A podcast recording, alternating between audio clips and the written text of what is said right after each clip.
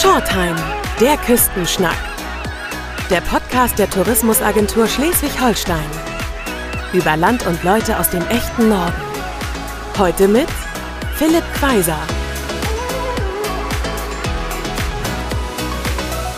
Ein herzliches Moin, liebe Podder.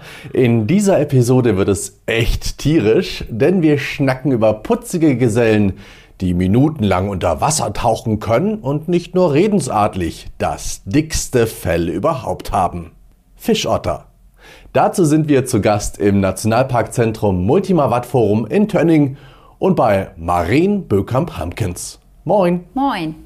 Diese Fischotter sind ja eigentlich sehr erstaunliche Tiere. Ja. Wieso sehen wir die so selten in der Natur? Also der eurasische Fischotter, es gibt nebenbei bemerkt übrigens 13 Otterarten weltweit. Okay.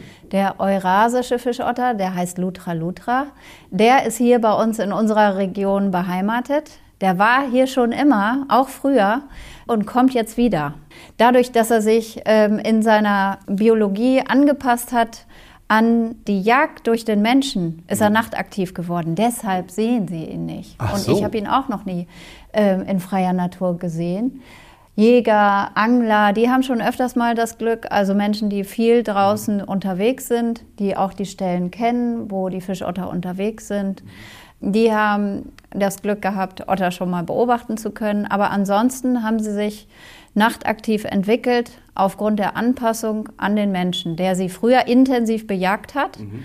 Das ist auch einer der Gründe, warum der Fischotter nahezu vom Aussterben bedroht ist.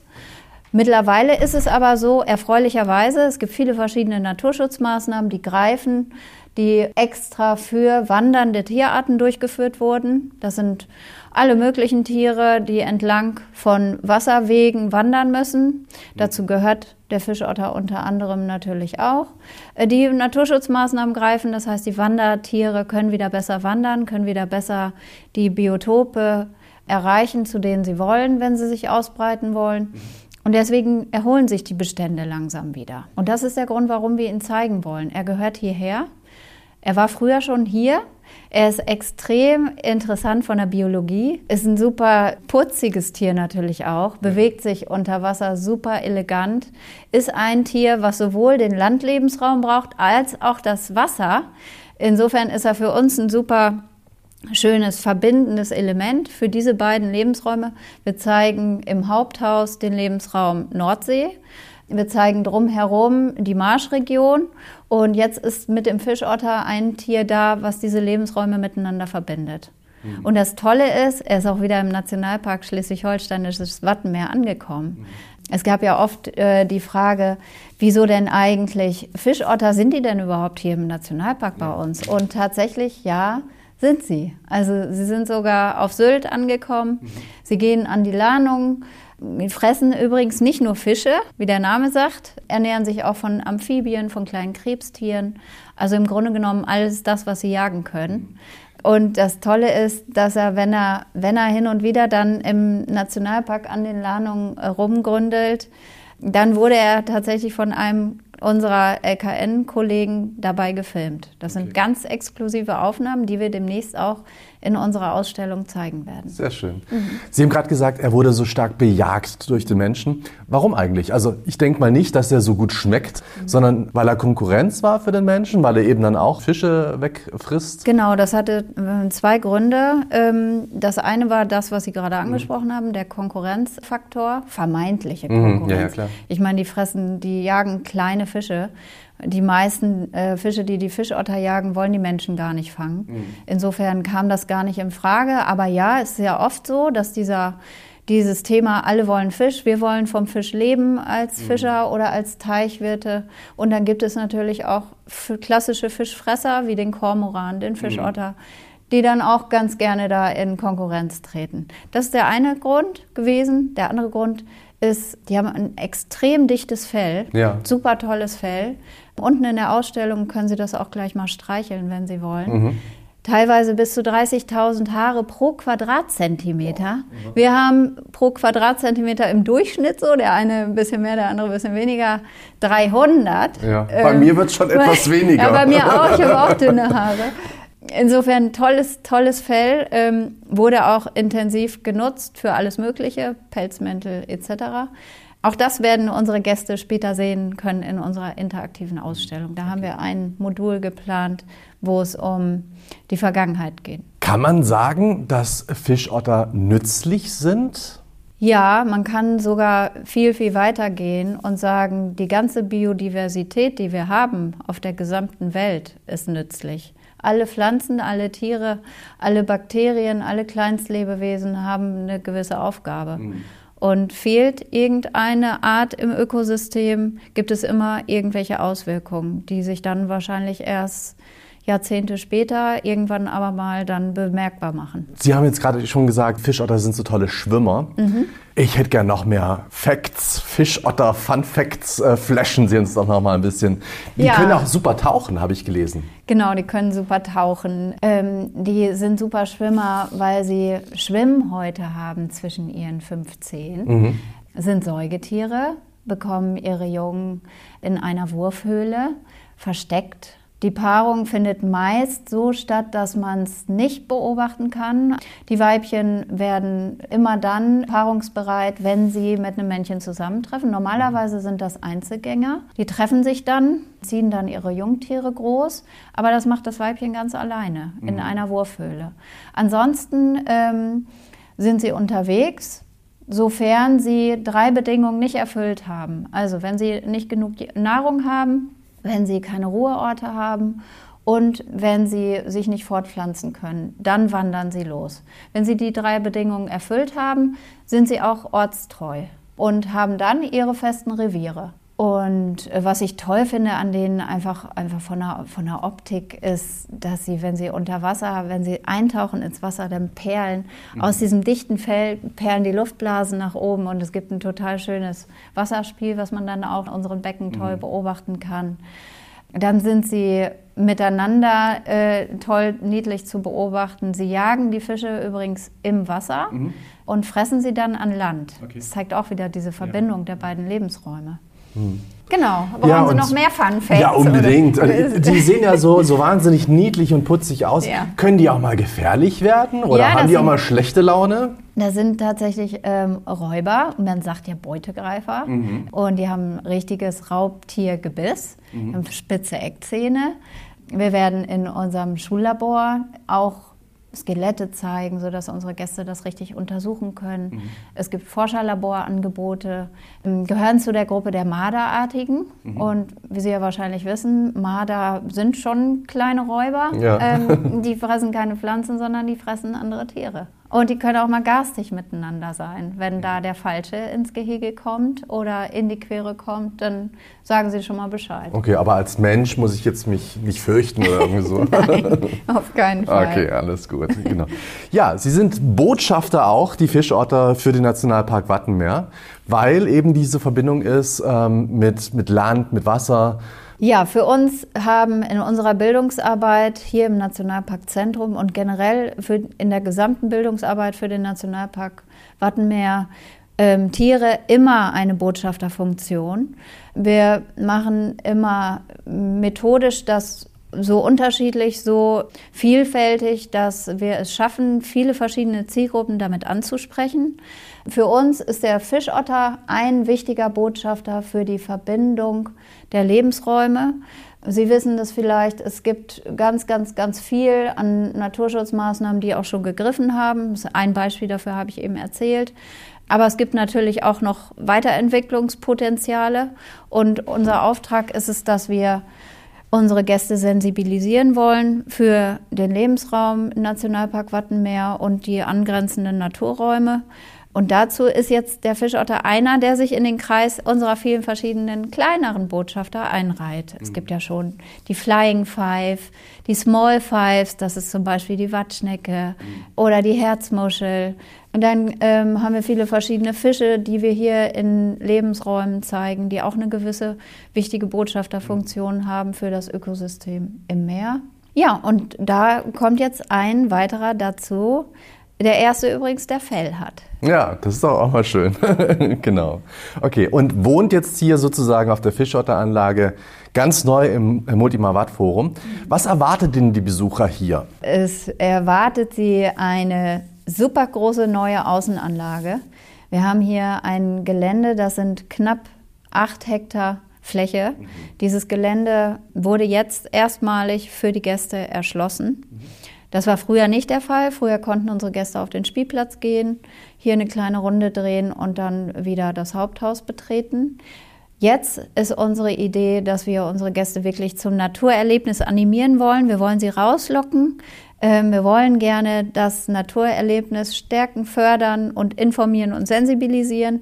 Und das machen wir darüber, dass die Gäste auch wirklich auf das Gelände dürfen. Mhm. Es gibt Wanderwege um, entlang des gesamten Geländes.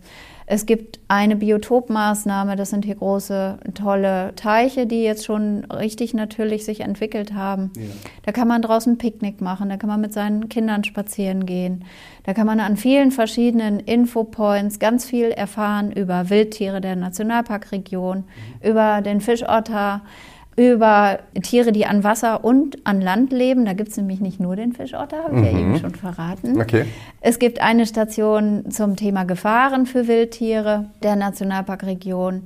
Es gibt eine ganz, ganz groß geräumige, über 2000 Quadratmeter große Freianlage für den Fischotter mit zwei verschiedenen Biotopen, einen Naturteich und ein Fließgewässer. Unsere Gäste können mehrmals täglich einer Fütterung beiwohnen. Das heißt, sie können sich hier auf eine Tribüne setzen, entweder Picknick machen oder dann auch die Fütterung äh, sich mit anschauen. Wir werden das alles interaktiv gestalten. Das heißt, man darf auch Fragen stellen. Die Tierpfleger werden die Fütterungen durchführen und wir machen Frage-Antwort-Spiel. Mhm.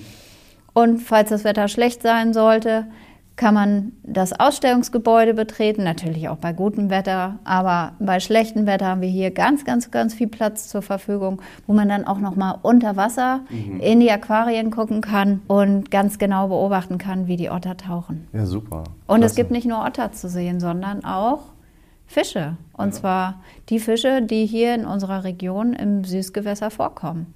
Nebenbei bemerkt noch viele verschiedene interaktive Ausstellungselemente hier im Indoor-Bereich. Aber, und das ist auch neu, wir führen die Ausstellungselemente auch outdoor, sprich hier auf der Außenanlage fort. Das sind hier überall die, die kleinen Kreise, die Sie auf der Karte sehen, die runden Elemente. Ja, wow, kann jo. man einfach nur sagen. Hat lange, lange gedauert, ja. die Planung, die Umsetzung, der Bau. Ähm, war irgendwas besonders schwierig oder irgendwie besonders knifflig so für Sie, wenn Sie jetzt so auf den Plan gucken und zurückgucken?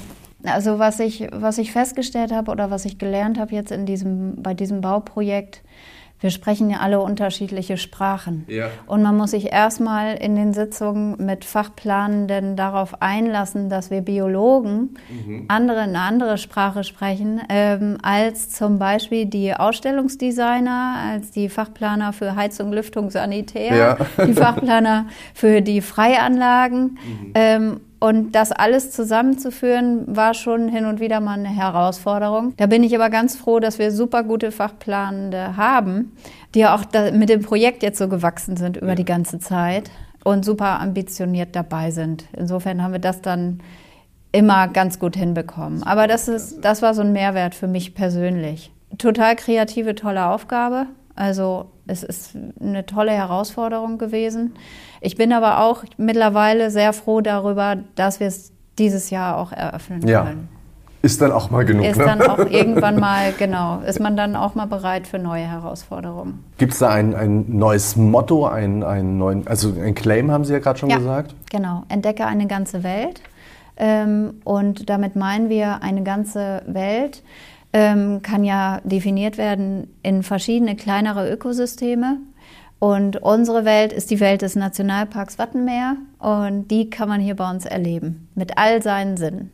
Ja, das Multimavat-Forum bietet noch viel, viel mehr, zum Beispiel in den Aquarien. Also unser Nationalparkzentrum lebt ja davon, dass wir lebende Tiere in Lebensräumen zeigen. Und das ist auch unser Bildungsanspruch. Wir haben didaktische Leitlinien uns gegeben. Eine wichtige Leitlinie ist die personale Vermittlung. Das heißt, in unserer Ausstellung sind immer Menschen ansprechbar, stehen für Fragen bereit. Was uns weiter kennzeichnet, ist unsere Bildungsarbeit. Wir sind nicht nur ein touristischer Ort, das ist das eine mhm. Standbein. Das andere Standbein ist auch, wir sind ein Ort, wo Bildung stattfindet. Mhm. Wir sind zertifiziert als Bildungspartner. Und wir entwickeln viele verschiedene Bildungsangebote jährlich und haben pro Jahr 25.000 Schülerinnen und Schüler hier in vielen verschiedenen Bildungsangeboten. Insgesamt kennzeichnet uns, dass wir hier das größte Nationalparkzentrum sind ähm, mit durchschnittlich 200.000 Gästen pro Jahr. Man kann viele, viele tolle verschiedene Arten in den Aquarien beobachten und parallel dazu sich dann vertiefend informieren über tolle Ausstellungselemente, mhm. jeweils zu den passenden Themen. Da geht es los zum Thema Nationalpark, es geht weiter in die, in die tiefe Nordsee. Hin und wieder kommen ja mal leider Pottwale auch in die Nordsee. Mhm. Deshalb das haben wir zum Anlass genommen, 2008 das große Pottwalhaus zu bauen. Da gibt es eine eigene Ausstellung nur zum Thema Wale. Da ist auch wieder der Pottwal der Aufhänger, ähm, so wie der Fischotter auch hier der Aufhänger ist. Aber drumherum werden viele, viele verschiedene andere Themen bespielt. Zum Beispiel auch das Thema Schweinswale. Das sind mhm. ja die Wale, die hier bei uns im Nationalpark vorkommen. Ja, also unterschiedlich, methodisch vielfältig, würde ich sagen, kennzeichnet uns. Wir sind interaktiv und wir sind immer mit Personal ausgestattet ähm, und freuen uns über viele Gäste ja. und freuen uns auf die Gäste. Und viele Schulklassen, haben Sie hier gerade schon gesagt, kommen genau. vorbei. Ähm, genau. Welchen Alters sind denn die so? Welche Klassen sind denn da? Das ist total gemischt. Also von der Grundschule äh, bis, wir bieten auch äh, Oberstufenkurse an. Mhm. Ähm, da ist alles, alles dabei in unserem breiten Angebotssortiment, was die mhm. Bildungsangebote betrifft. Und auch bei den Gästen ist es so. Wir sind da wirklich ganz breit aufgestellt. Es gibt nicht nur eine Zielgruppe, sondern die Hauptzielgruppe sind die Familien. Ja. Mhm. Das evaluieren wir übrigens auch regelmäßig mit der Uni Flensburg. Da wird geguckt, wie, was wollen die Gäste, welche Themen interessiert die, interessieren die Gäste, ähm, wie wollen wir uns weiterentwickeln übrigens auch? Ähm, und was ist so unsere Hauptzielgruppe? Darüber wissen wir das. Aber es ist auch sogar, äh, Stichwort Mais, es sind sogar Tagungen möglich hier. Klar. Und Seminare und sowas. Ja, genau. Wir verstehen uns als Watt-Forum, mhm. ein Ort der Begegnung. Sie können diesen Raum hier buchen, Sie können auch einen größeren Besprechungsraum buchen. Wir entwickeln für Sie eine eigene Veranstaltung, äh, wenn das gewünscht ist. Also da sind wir nicht nur Bildungszentrum, sondern auch ein Forum und zuständig dafür, dass wir hier unseren Gästen tolle Tage bereiten. Welche weiteren Veranstaltungen oder Führungen gibt es denn hier? Ja, es gibt viele verschiedene natürlich, ähm, aber was ganz besonders ist zum Beispiel, ist unsere Nachtführung. Mhm. Das sind Taschenlampenführungen. Da wird man dann äh, auf Entdeckungsreise geschickt und guckt sich an, welche nachtaktiven Tiere gibt es eigentlich in der Nordsee. Da sieht man zum Beispiel dann die Aale rauskommen, die sich tagsüber verstecken mhm. oder auch mal den Hummer. Ähm, das ist ganz spannend, das ist toll, das mögen unsere Gäste auch sehr, das machen wir auch schon ganz viele Jahre. Ja. Ähm, dann gibt es verschiedene Lesungen, ähm, Schriftstellerlesungen, die wir machen ähm, in einer ganz besonderen Kulisse entweder im, in dem Walhaus unter dem großen Pottwal äh, oder in dem großen Aquarium. Da haben wir auch ein großes Forum für circa 80 bis 100 Personen. Also da sind wir auch genauso bunt und vielfältig aufgestellt wie bei unseren Bildungsangeboten. Ich fand ja auch toll, gelesen zu haben, dass es Führungen ob platt gibt. Jo, das ist was, genau, das ist was relativ Neues. Das läuft jetzt so seit ein paar Jahren. Wird mittlerweile richtig gut angenommen. Ja, macht Spaß. Englische Führung. Hin und wieder haben wir auch dänische Gruppen hier zu Besuch. Prima, ja. okay. Ich hätte noch ein paar schnelle Fragen mhm. mit der Bitte um schnelle Antworten. Unsere ja. Shorttime Shorts. Okay. Haben Sie ein Lieblingstier? Außer dem Fischotter natürlich. Nee, habe ich nicht. Ich habe ganz viele. Kann ich nicht sagen. Okay. Was ist äh, typisch für Schleswig-Holstein, würden Sie sagen, und was gehört unbedingt in den Norden? Unbedingt in den Norden ähm, gehört für mich äh, die raue Natur, das Meer und die Weite. Okay.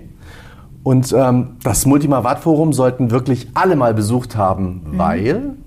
Weil wir eine super, super tolle Ausstellung präsentieren und, wie ich finde, hier oben im Norden die tollsten Aquarien zeigen. Mit einer atemberaubenden Vielfalt. Man meint es ja oft gar nicht in der Nordsee, aber da gibt es auch Becken, die sehen aus wie tropische Aquarien. Okay, sind wir sehr gespannt drauf, mhm. auf jeden Fall. Vielen, vielen Dank. Sehr gerne. Das war's von mir und den Ottern aus dem Nationalparkzentrum Multima Watt Forum in Tönning. Übrigens, wer keine Episode verpassen möchte, abonniert unseren Podcast ob Apple, Spotify oder Deezer, wir sind auf allen großen Streaming-Plattformen zu finden. Das war eine neue Folge von Shorttime, der Küstenschnack. Der Podcast der Tourismusagentur Schleswig-Holstein. Wenn Sie mehr über Land und Leute aus dem echten Norden erfahren möchten, besuchen Sie uns unter sh-tourismus.de.